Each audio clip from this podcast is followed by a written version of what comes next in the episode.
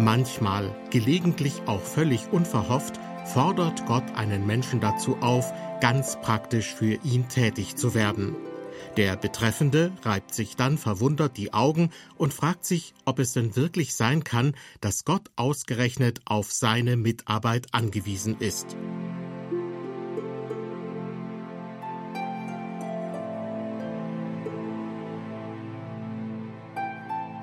Herzlich willkommen zu unserer Sendereihe beim Wort genommen.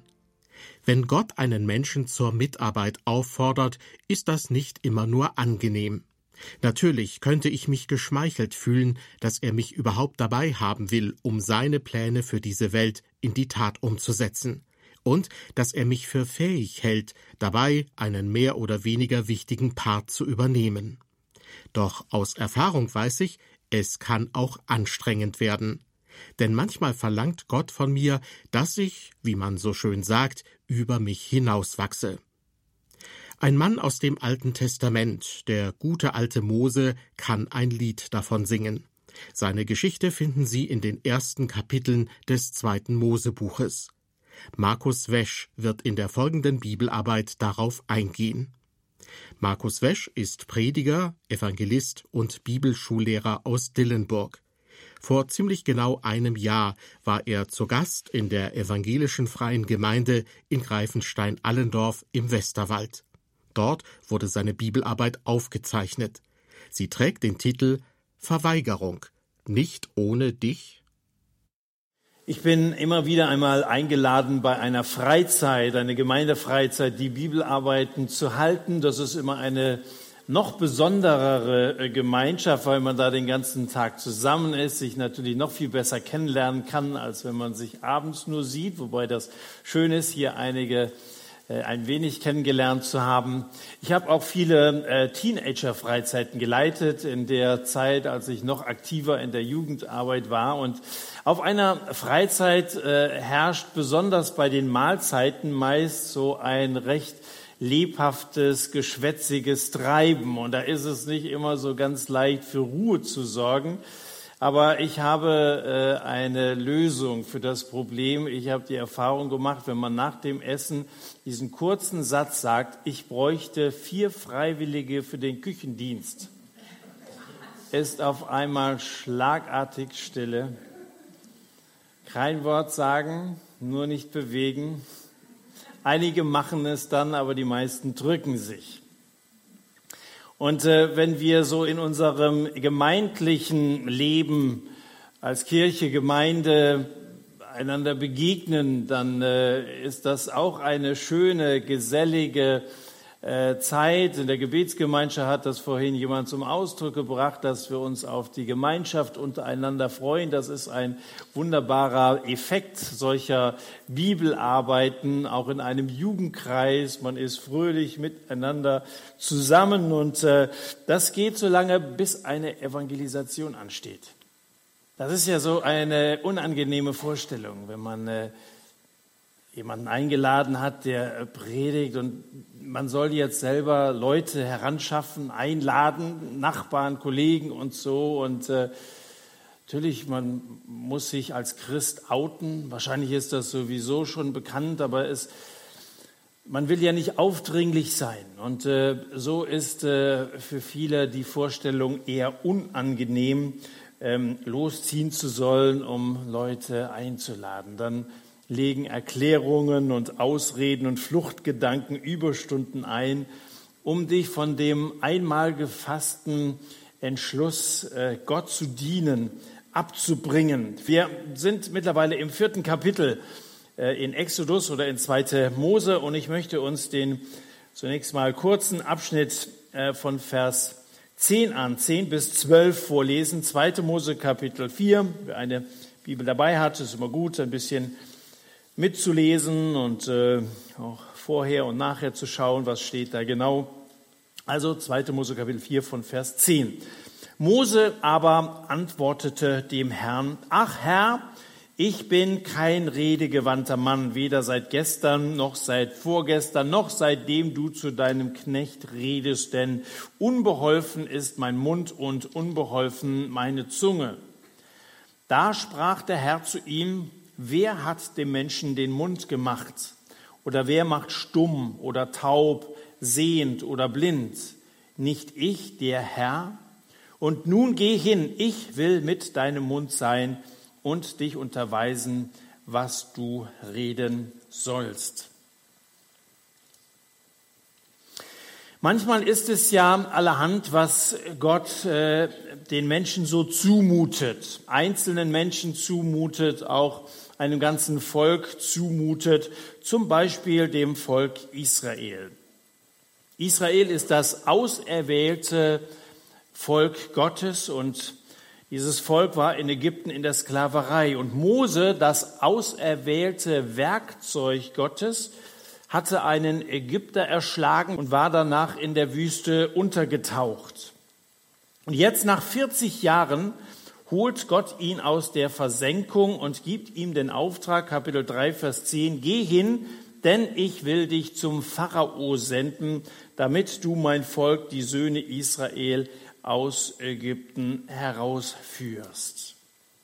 Ein unmöglicher Auftrag haben von dieser Begegnung am Dornbusch gesprochen, wo Gott sich dem Mose vorgestellt hat und dann sofort mit seinem Anliegen rausrückte, ich will dich zum Pharao, dem Herrscher der damaligen Welt. Also das war ein, das war das Weltreich schlechthin, das der Ägypter, da sollst du also zum Pharao gehen. Das ist etwa so, als wenn Gott vor 30 Jahren einem von uns gesagt hätte, geh zum Erich Honecker, verlange die Freiheit für die DDR-Bevölkerung, er soll die Mauern öffnen, soll das Volk ziehen lassen.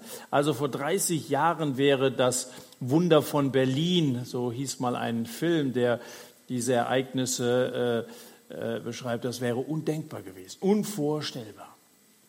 Und äh, also ich möchte jetzt noch nicht mal also den Pharao mit Erich Honecker vergleichen. Also das sind wahrscheinlich doch noch zwei unterschiedliche politische Typen gewesen. Aber äh, vielleicht können wir uns äh, anhand dieses Beispiels ein wenig hineinversetzen, wie beklommen sich Mose gefühlt haben muss. Also dieses Hemd war ihm einige Nummern zu groß. Er fühlte sich alles andere als würdig, diesen Auftrag, den Gott ihm geben wollte, nun äh, gerecht zu werden, den auszuführen das Wunder von Berlin. Gott kann Wunder tun. Gott hat immer wieder Wunder getan, bis dahin, dass unser Volk wieder vereinigt wurde. Und eben in der Geschichte vorher, nachher, immer wieder hat Gott Großes, Unvorstellbares vollbracht. Und Gott kann befreien. Er kann und er will das auch machen, weil ihm die Freiheit von Menschen so sehr am Herzen liegt. Wir sind zur Freiheit berufen. Wir sind als freie frei denkende, frei entscheiden könnende Wesen von Gott gedacht und gemacht worden. Er tut das in uns. Er ist Gott. Und eigentlich ist er souverän und sehr wohl alleine dazu in der Lage, für Freiheit zu sorgen. Er tut eben diese Wunder, er als Gott. Was ist jetzt also mit Mose? Nun, Mose soll einfach nur mitmachen.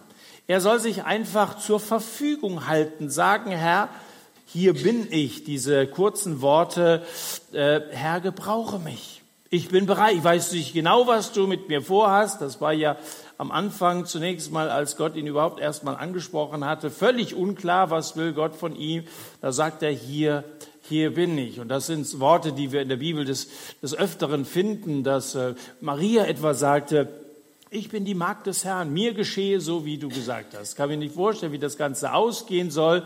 Äh, ich soll schwanger werden. Was sollen die Leute denken? Das war ja auch, da muss man sich auch mal reinversetzen, was das bedeutet.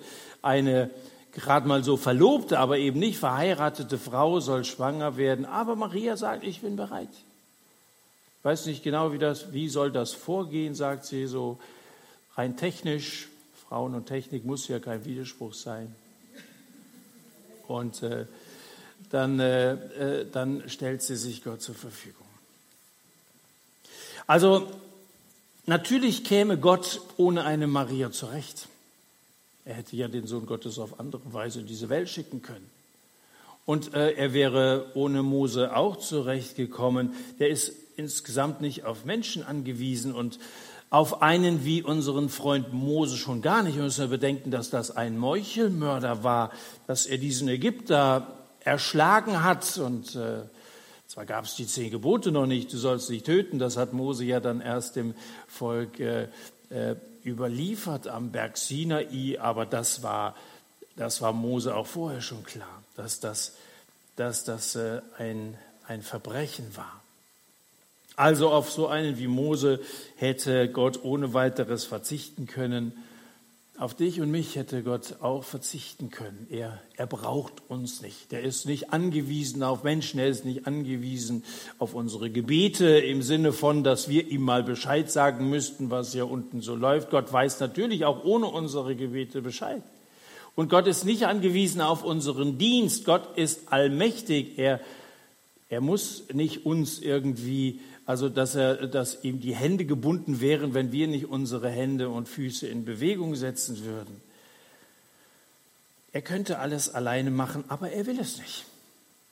Er will, damit sein Wille in dieser Welt geschieht, mit dir und mit mir zusammenarbeiten. Er will dich und mich mit einbeziehen in seine Pläne. Wir sollen erleben, wie er unsere Gebete erhört, wie mächtig er ist und äh, möchte uns mit einbeziehen, auch eben in diesen Dienst am nächsten in dieser Welt.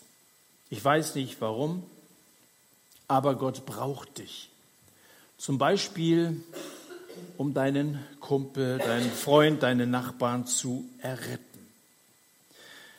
Dass sich Bekannte, die dir auf dem Herzen liegen, für die du vielleicht auch schon länger betest, dass sich solche Leute bekehren, das bringt Gott fertig, weil er Gott ist und er der ist, der Herzen verändern kann, der Herzen aufschließt, der die Schlüssel in der Hand hat, der Mann mit dem Schlüssel. Aber auch wenn er alles souverän tun kann, er tut es nicht ohne dich. Und weil Gott uns gebrauchen will, ist es nach meiner Überzeugung nicht in Ordnung, dass wir oft karawanenweise sonntags vor unseren Gemeindehäusern äh, äh, äh, vorfahren, ohne dass wir unseren ungläubigen Bekannten mitgebracht haben. Hättet ihr nicht noch Platz im Auto am Sonntagmorgen? Hättet ihr nicht noch Platz hier in euren Reihen am Sonntag, wenn ihr zu euren Gottesdiensten zusammenkommt? In Allendorf leben garantiert massig Menschen, die vorbereitet sind, die empfänglich sind für das, für das Evangelium, aber sie werden nicht eingeladen. Nach meiner Überzeugung muss man nicht mal warten, bis das eine Evangelisation durchgeführt wird, also eine spezielle Woche, wo einer eingeladen wird, der äh, für Nichtchristen das Wort Gottes auslegt oder eben evangelistische Predigten hält. Nach meiner Überzeugung sollte in jeder Predigt das Evangelium vorkommen. Sonst ist es keine neutestamentliche Predigt. Wir, die wir bereits gläubig sind, wir brauchen gute Botschaft und zwar immer, wenn wir das Wort Gottes hören. Und mir ist auch noch kein Text begegnet, der sich nicht anbietet, äh, auf Jesus zu sprechen zu kommen und das Evangelium damit auch zu erklären.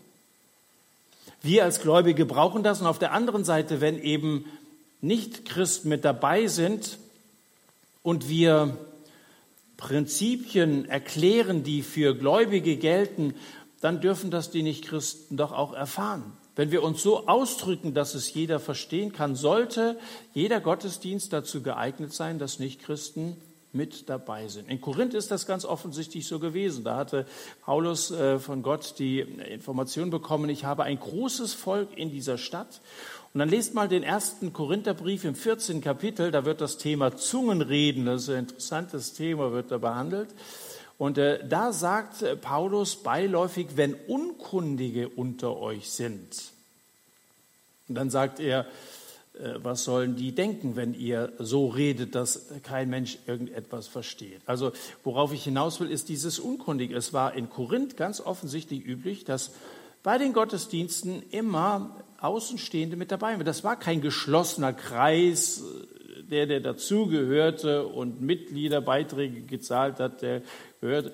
Und darüber hinaus äh, äh, kam es nicht vor, dass irgendjemand sich in, in deren Gemeinde oder Gottesdienste verlaufen. Er war nicht der Fall. Und äh, so wünschte ich mir das, dass unsere Gottesdienste offen sind für Menschen von draußen. Also, dass wir, dass wir sie immer wieder einladen. Ich bin sehr für Evangelisation und dass wir solche besonderen Veranstaltungen machen. Meiner Überzeugung passiert das viel zu selten in vielen Gemeinden. Aber darüber hinaus dürfen, sollen wir Leute eben auch mitbringen zu jeder Veranstaltung, wo das Wort Gottes gepredigt wird. Das Wort Gottes ist lebendig, wirksam wie ein zweischneidiges Schwert, ist auch lebendig wie Samen, das ausgesät wird. Und wenn es auf guten Boden fällt, dann wird es aufgehen und wird Frucht bringen. Gott braucht dich dazu als Zulieferer, als Mitarbeiter, als der, der, wenn du selber jetzt nicht einer bist, der vorne steht, predigt, dich vielleicht auch überfordert fühlst in missionarischen Gesprächen, äh, das Evangelium einem über den Gartenzaun zu erklären, dann sei doch wenigstens einer der Leute unter das Wort Gottes mitbringt. Nochmal, Gott bräuchte nur mit dem Fingerschnippen, schon müsste Pharao kuschen und Israel wäre in der nächsten Sekunde frei. Aber Gott schnippt nicht mit dem Finger, weil er kein Zirkusdirektor ist, vor dem jeder äh, Männchen machen muss und äh, springen muss. Äh, Gott will keine Männchen, sondern Menschen, mündige Mitarbeiter, Leute, die Ja zu Gottes Willen sagen und dann mit ganzer Kraft Gottes Willen tun, gehorsam sind, sich eben zur Verfügung halten. Dort geht es nicht darum, dass Mose stramm steht. Mose wird nicht einfach abkommandiert, dir wird nicht ein Befehl vor den Kopf geknallt und fertig. Gott gewährt seinen Mitarbeitern ein Mitspracherecht. Gott lässt mit sich reden. Und er gewährt ihnen auch ein Streikrecht. Ähm, Gott zwingt nämlich niemanden zur Mitarbeit. Das wäre ja merkwürdig. Also da kommen sie aus der Sklaverei raus und dann werden sie gleich schon wieder unter Druck gesetzt und gezwungen. Nein, Gott zwingt niemanden zur Mitarbeit. Mose streikt.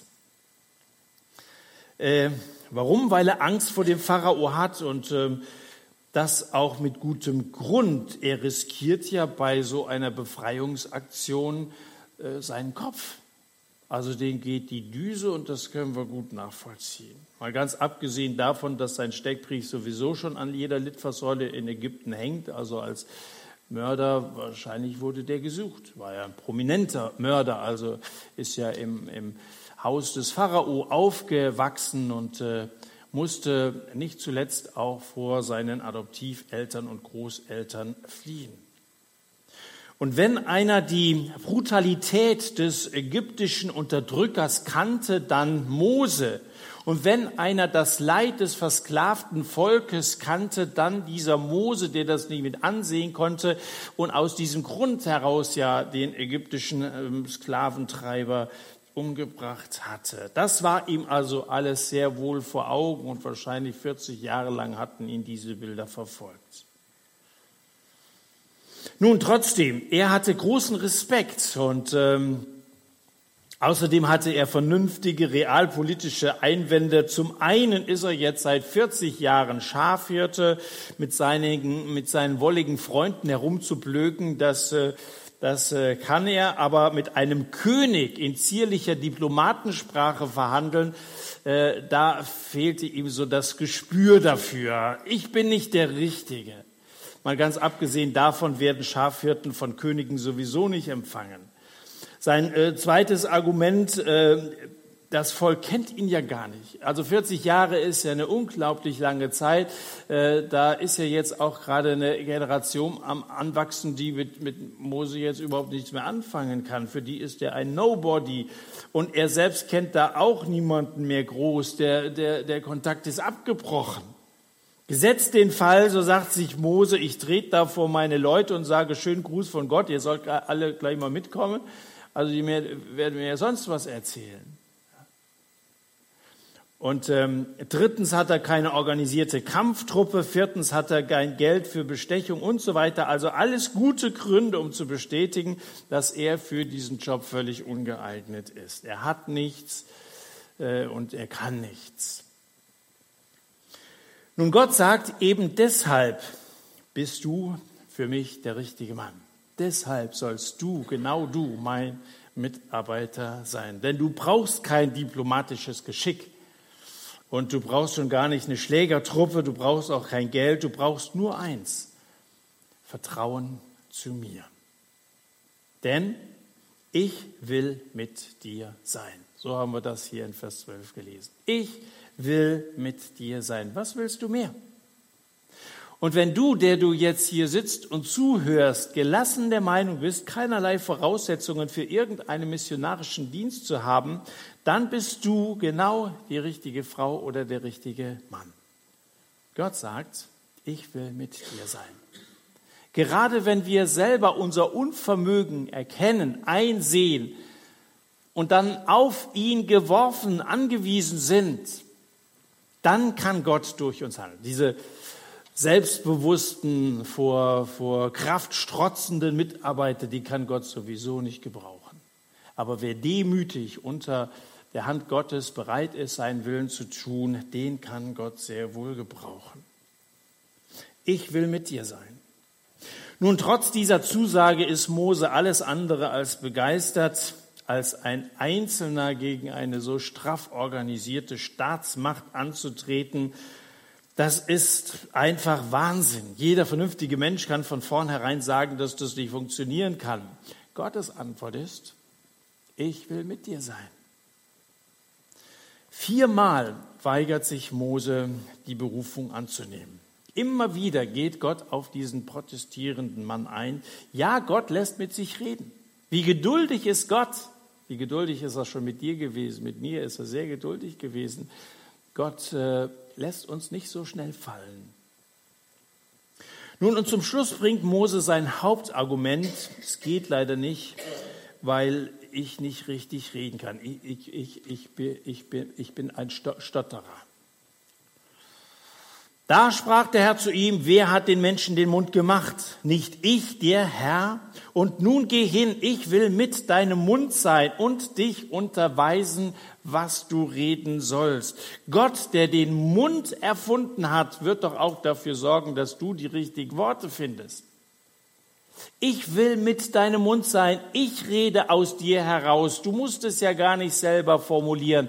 Jesus hat das gesagt, wenn sie euch für Gerichte führt, werden, macht euch keine Sorgen, was ihr sagen sollt. Der Heilige Geist wird es euch zur rechten Zeit eingeben. Das ist natürlich eine besondere Situation, Christenverfolgung, wenn man vor Gerichte geführt wird. Ich glaube schon, dass wir uns auf eine Predigt vorbereiten sollten und uns da paar Gedanken vorher machen sollten, aber letztendlich sind es seine Worte und letztendlich ist es seine Verantwortung, letztendlich ist er als Gott ist, der Autorität verleiht und der Menschen dann auch, die das Wort Gottes hören, überzeugen kann. Das sind doch nicht wir als Menschen. Wer sind wir schon? Wir lesen im Römerbrief Kapitel 10 ab Vers 8, da schreibt der Apostel Paulus, das ist das Wort des Glaubens, das wir predigen, dass wenn du mit deinem Mund Jesus als Herrn bekennen und in deinem Herzen glauben wirst, dass Gott ihn aus den Toten auferweckt hat, du errettet werden wirst. Denn mit dem Herzen wird geglaubt zur Gerechtigkeit und mit dem Mund wird bekannt zum Heil. Hier ist von zwei Hälften eines Gläubigen die Rede, von seinem Mund und von seinem Herzen.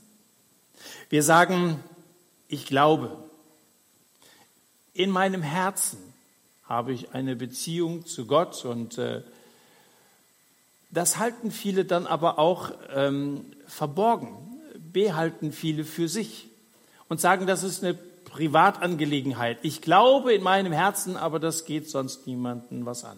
Naja, dieser Vers sagt was anderes. Beides gehört zusammen. Zum einen in meinem Herzen, natürlich ist das eine Sache meines Herzens. Natürlich ist es zunächst eine Sache zwischen ihm, zwischen Gott und mir. Aber das soll eben ausgesprochen werden. Das soll bekannt werden mit dem Mund.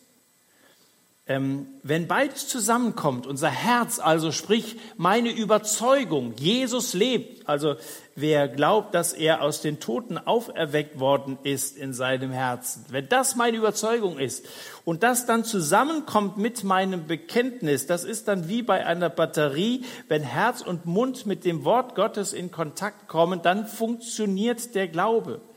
Wenn du bisher meintest, dass dir irgendwie etwas fehlt, dass es nicht so rund läuft in deinem geistlichen Leben, vielleicht liegt ja das Geheimnis nur ein paar Zentimeter unter deiner Nase.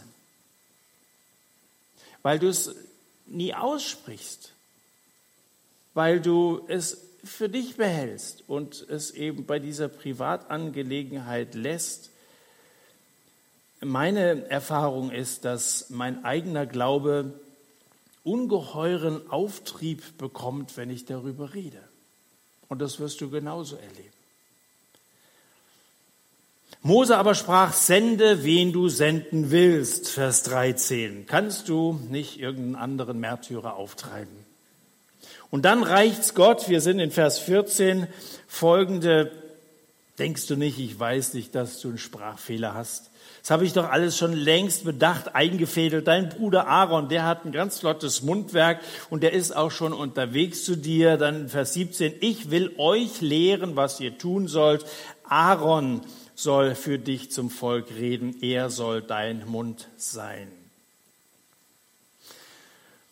Zu den größten Ängsten, die Menschen den Schlaf rauben, gehören neben der Angst vor Spinnen und vor großen Höhen äh, gehört auch die Angst, äh, einen Vortrag halten zu müssen. Das ist für viele ein, ein Albtraum. Kaum etwas, das den Leuten mehr den Schweiß auf die Stirn äh, äh, treibt, als diese Vorstellung, vor anderen reden zu müssen. Da hast du Angst, dich zu blamieren und so. Nun, was Paulus schreibt hier in Römer 10, ist ja gar nicht betritt die große Bühne. Er schreibt, du sollst Jesus bekennen.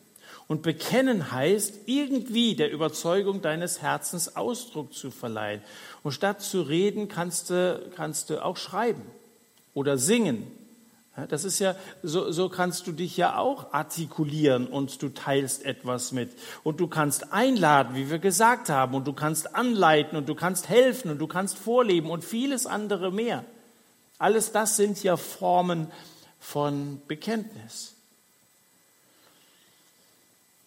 Was könnte noch bis Ende des Jahres hier in diesem Ort passieren, wenn jeder, wie wir das gestern gesagt haben, in seinem Herzen in diesen Tagen während dieser Bibelwoche sagen würde, hier bin ich, Herr, ich bin bereit, ich stelle mich zur Verfügung.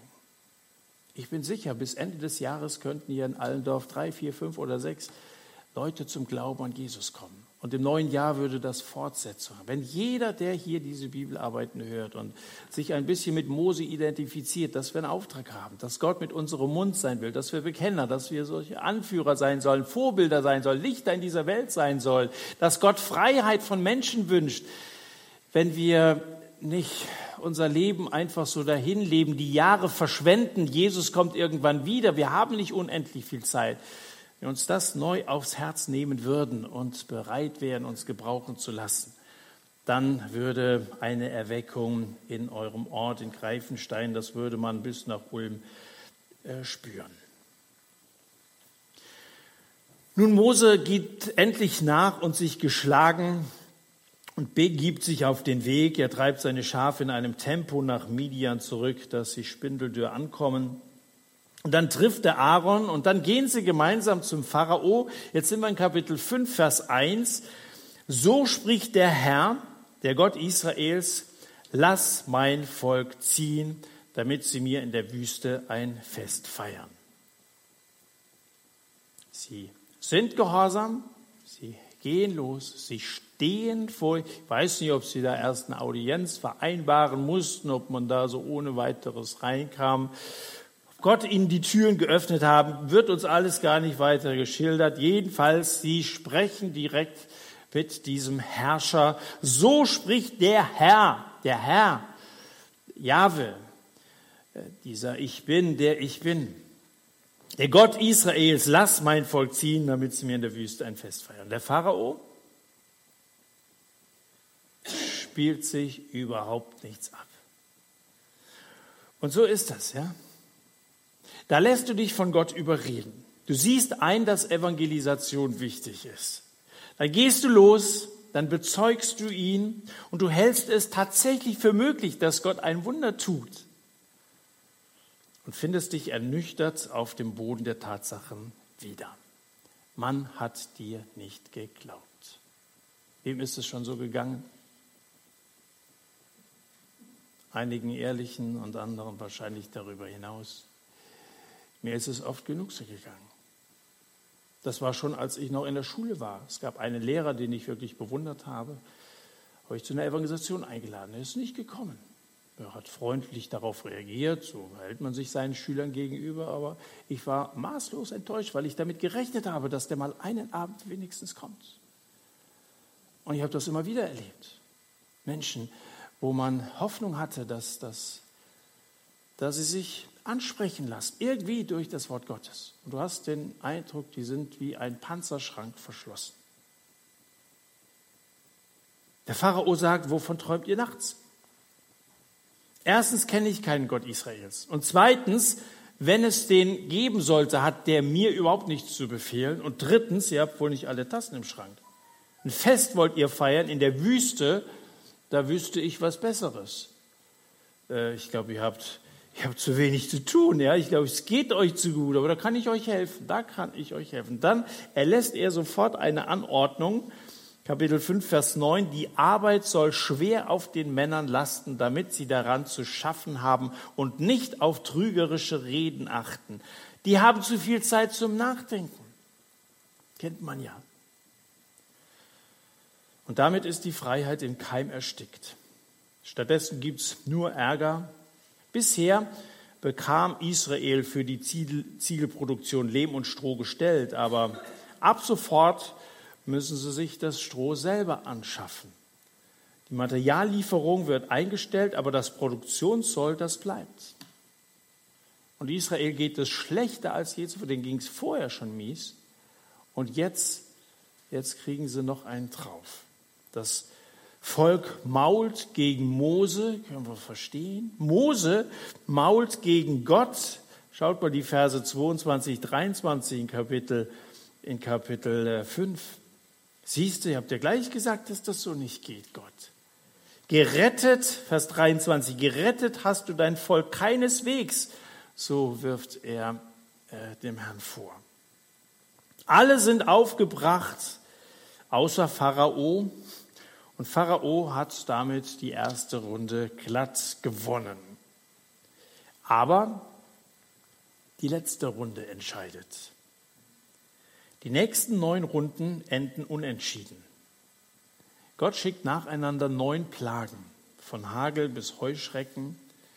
Aber der Pharao weigert sich weiter stocksteif, den Ausreiseantrag der Israeliten zu genehmigen. Ständig dieses Hin und Her. Er ist erschüttert, das ganze Volk der Ägypter ist erschüttert über diese Plagen und trotzdem, er stellt es in Aussicht, ja, sie können gehen und dann kommt doch wieder der Riegel davor. Und dann erst in der zehnten Runde, da geht der Pharao K.O. Dann nämlich, als Gott ihm den schwersten Schlag versetzt und alle Erstgeburt im Land sterben lässt. Wir neigen dazu, viel zu schnell aufzugeben. Wenn mir jemand sagt, ich habe versucht, den und den einzuladen, aber er wollte nicht kommen, dann frage ich manchmal zurück, wie oft hast du es versucht? Hast du es einmal versucht? Der hat gesagt, oh, kein Interesse. Oh, ich kann morgen nicht oder so. Hast du es dabei belassen, weil du den Eindruck hattest, der lässt sich nicht einladen, es ist eine Ausrede gewesen. Eben dieses, ich will ja nicht, will ja nicht aufdringlich sein. Natürlich sollen wir nicht unverschämt auf, das ist, das ist irgendwie so eine Gratwanderung, äh, auf der wir uns da befinden. Aber ich glaube trotzdem, dass wir manchmal oft sogar zu schnell aufgeben. Bei meiner Mutter im Garten wurden vier Bäume gefällt. Da war eine Birke dabei und dann waren, waren zwei Kiefern und was war das noch? Irgendwie so ein Nadelgewächs. Also so, die sind und meine Aufgabe in der Mittagspause war dann, dass ich also das ist dann äh, zurechtgesägt worden und ich habe dann Holz gespalten. Ihr traut mir das vielleicht nicht zu, aber so und beim Holzhacken äh, bei, bei solchen Tannen und, und, Kiefern, da hast du oft so Äste drin. Ja? Also natürlich, wenn das Holz frisch ist, lässt sich das gut spalten, aber wenn diese Äste darstellen, das ist natürlich nicht so einfach. Und dann habe ich mir das eben immer so hingelegt, dass wenn da so, so ein Ast, das waren teilweise richtig dicke Dinger, dass ich also mit der Axt so lange draufgeschlagen habe, bis das irgendwann das Ding dann doch auseinanderfiel. Und manchmal musste ich 25 oder 30 Mal auf die gleiche Stelle, wenn ich sie denn getroffen habe, gell, musste ich äh, draufhauen, bis endlich äh, dann ich zwei Teile da vor mir liegen hatte. Jetzt frage ich dich, wenn es erst beim 30. Mal passiert ist, wie viele Schläge waren umsonst? 29? Oder 10 oder, oder, oder 5 oder also wenn ich getroffen habe, war kein einziger Schlag umsonst, oder? Wie viele Gebete für deinen Freund sind umsonst? Kein einziges. Wie viel Mal Zeugnis von Jesus deinem nichtgläubigen Freund gegenüber ist umsonst? Kein einziges Mal. Wie viele Einladungen deinem Freund, der noch nicht Christ ist, äh, sind umsonst? Keine einzige. Wir sollten nicht so schnell aufgeben. Manche müssen es nochmal und nochmal und nochmal hören. Manche müssen den Eindruck gewinnen, dass es uns wirklich wichtig ist. Ich habe ja an der FTH in Gießen studiert und äh, einer unserer Professoren, Helmut Pehlke, vielleicht sogar bekannt, vielleicht hat er mal hier gesprochen, er hat mal ähm, hat mal so aus, aus dem Nähkästchen geplaudert und hat erzählt, wie er zum Glauben gekommen ist. Der hat als junger Mann nichts mit Christsein am Hut gehabt. Und er hatte einen Freund, der war gläubig und er hat ein Anliegen, dass sein Freund Helmut mal zu einer Evangelisation mitkommt. Da war eine Zeltevangelisation am Ort und Helmut hat ihn wissen lassen, ich habe kein Interesse, nein, danke. Aber sein Freund war eben ein bisschen hartnäckig und äh, als diese Zeltevangelisation begann, ist er nochmal bei Pilkes vorbeigegangen, hat geklingelt, hat gesagt, Helmut, ich wollte dir nur sagen, ich gehe jetzt dahin, falls du es dir überlegt hast. Da hat Helmut Pilke gesagt, ich habe dir gesagt, nein, danke, ich äh, brauche das nicht. Naja, sagt er, äh, ich wollte es dir nur sagen. Und dann ging er zurück durch den Vorgarten und dann sagte Helmut Pilke, in dem Moment, ich weiß selber nicht warum, aber in dem Moment, als das Gartentürchen ins Schloss fiel, habe ich hinterhergerufen, halt, warte, ich hole meine Jacke, ich komme mit. Und dann ist er mitgegangen, hat er sich das angehört. Und das hat ihn gepackt. Und deswegen ist er am nächsten Abend wieder mitgegangen. Und er ist wieder mitgegangen und hat sich während dieser Zeltevangelisation für Jesus entschieden und hat sein Leben Gott in zur Verfügung gestellt, hat sich in seinen Dienst gestellt und hat dann eben Generationen von jungen Theologiestudenten im Alten Testament belehrt, das Wort Gottes weitergegeben, sie ausgerüstet für den Dienst. Ausgangspunkt war, dass einer nicht so schnell aufgegeben hat, dass einer freundlich, aber hartnäckig nochmal nachgehakt hat, Bescheid gesagt, ich gehe jetzt, kommst du vielleicht doch mit. Klar kostet das Überwindung, einen anzusprechen, es ist einfach über, über die vielen Äpfel in diesem Sommer zu reden oder dass es so wenig geregnet hat und ob du denn schon die Winterreifen drauf hast.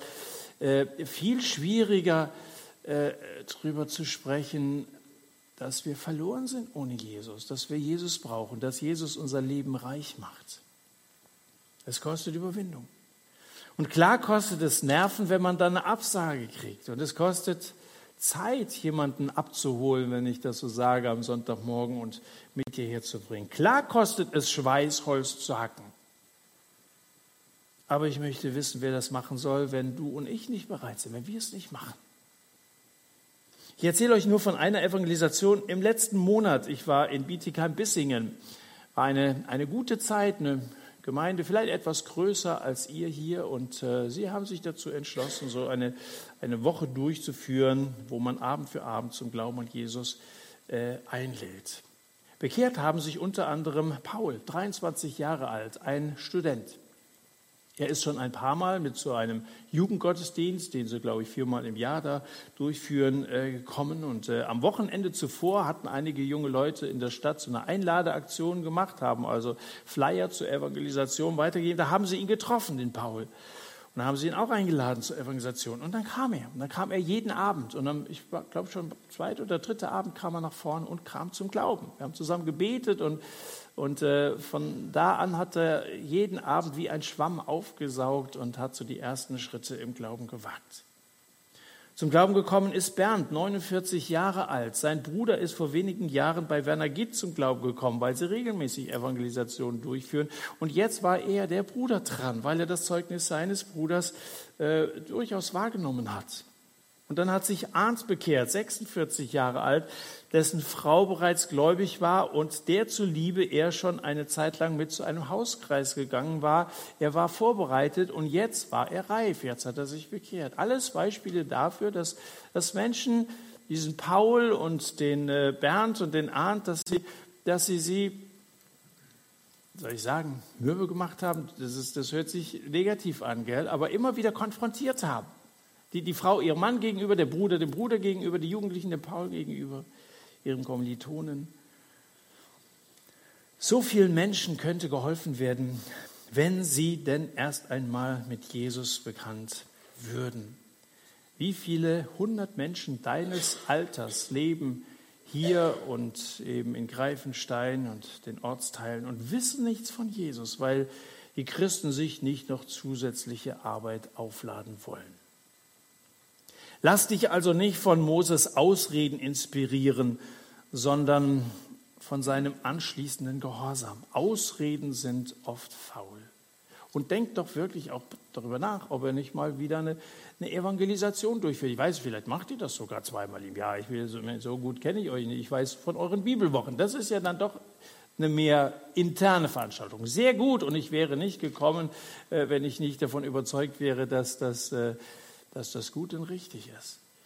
Aber dass heute nur noch relativ wenig äh, in dem herkömmlichen Stil, der Glaube kommt aus der Verkündigung, sagt Paulus genau in diesem Kapitel, Römer Kapitel 10, äh, äh, so wenige Evangelisationen durchgeführt. Das liegt ja nicht daran, dass es heute keine begabten Evangelisten mehr gäbe. Schaut mal auf der Seite von ProChrist, da gibt es eben in diesem Pool ProChrist Live, da gibt es eine Auswahl von 100, mindestens 150 Rednern, die man einladen kann äh, für Evangelisation. Daran liegt es bestimmt nicht.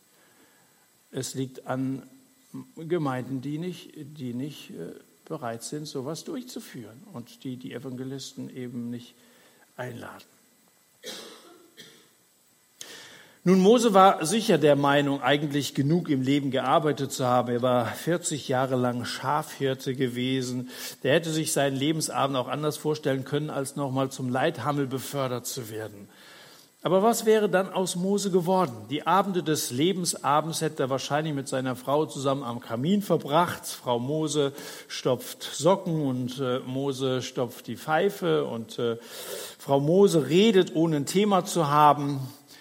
Mose trinkt, ohne Durst zu haben. So geht das ja in gutbürgerlichen Häusern normalerweise zu. Wenn du dir so dein Leben vorstellst, Mose wäre namenlos gestorben unter den zahllosen Menschen der Frühgeschichte. Aber nachdem Gott ihn in sein Unternehmen mit einbezogen hat, zog er, Mose, es vor, lieber zusammen mit dem Volk Gottes geplagt zu werden, als den zeitlichen Genuss der Sünde zu haben, indem er die Schmach des Christus für größeren Reichtum hielt als die Schätze Ägyptens, denn er schaute auf die Belohnung. Hebräer 11, die Verse 25, 26. Wir stimmen Gott zu und wir finden es gut, dass er Unterdrückte befreit und dass etwas in und für diese Welt getan werden muss. Aber es ist was anderes, selbst zum Pharao zu gehen und zu sagen, lass mein Volk ziehen, let my people go. Ähm, aber anders tut es Gott nicht. Gott, der allein die Welt rettet, rettet die Welt nicht allein.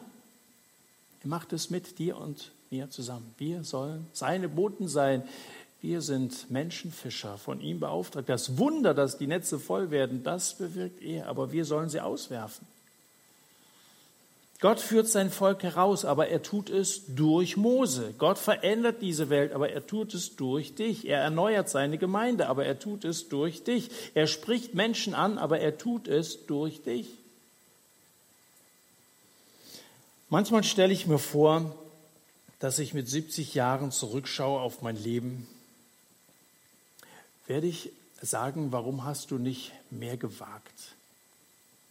Werde ich sagen, warum hast du so viel von dieser spannendsten Sendung verpasst, der Sendung Gottes in dieser Welt, weil ich nicht bereit war? Was wirst du rückblickend sagen? Was wirst du wünschen, heute getan zu haben, was aber unerledigt geblieben ist? Paulus schreibt, so schäme dich nun nicht des Zeugnisses unseres Herrn, noch meiner. Er schreibt das an seinen Freund Timotheus im zweiten Timotheusbrief, Kapitel 1. Schäme dich nicht des Zeugnisses unseres Herrn, noch meiner seines Gefangenen, sondern leide mit für das Evangelium nach der Kraft Gottes. Mose war bereit zu leiden. Paulus auch. Jesus erst recht. Und du? Verweigerung. Nicht ohne dich? Sie hörten eine Bibelarbeit über das zweite Buch Mose, Kapitel 4, die Verse 10 bis 12. Diese Bibelarbeit von Markus Wesch wurde im November letzten Jahres in der evangelischen Freien Gemeinde in Greifenstein-Allendorf aufgezeichnet. Sie finden sie auch, genauso wie die beiden vorangegangenen Bibelarbeiten über das Leben und den Dienst von Mose in unserer Audiothek auf irfplus.de bzw. über die kostenlose IRF Plus App. In unserer Sendereihe beim Wort genommen bringen wir kommende Woche noch eine weitere Bibelarbeit von Markus Wesch über Mose. Heute in einer Woche geht es um Erinnerungen an das bisher Gewesene und um eine positive Erwartungshaltung, die daraus resultiert. Schon jetzt Herzliche Einladung zu dieser Sendung.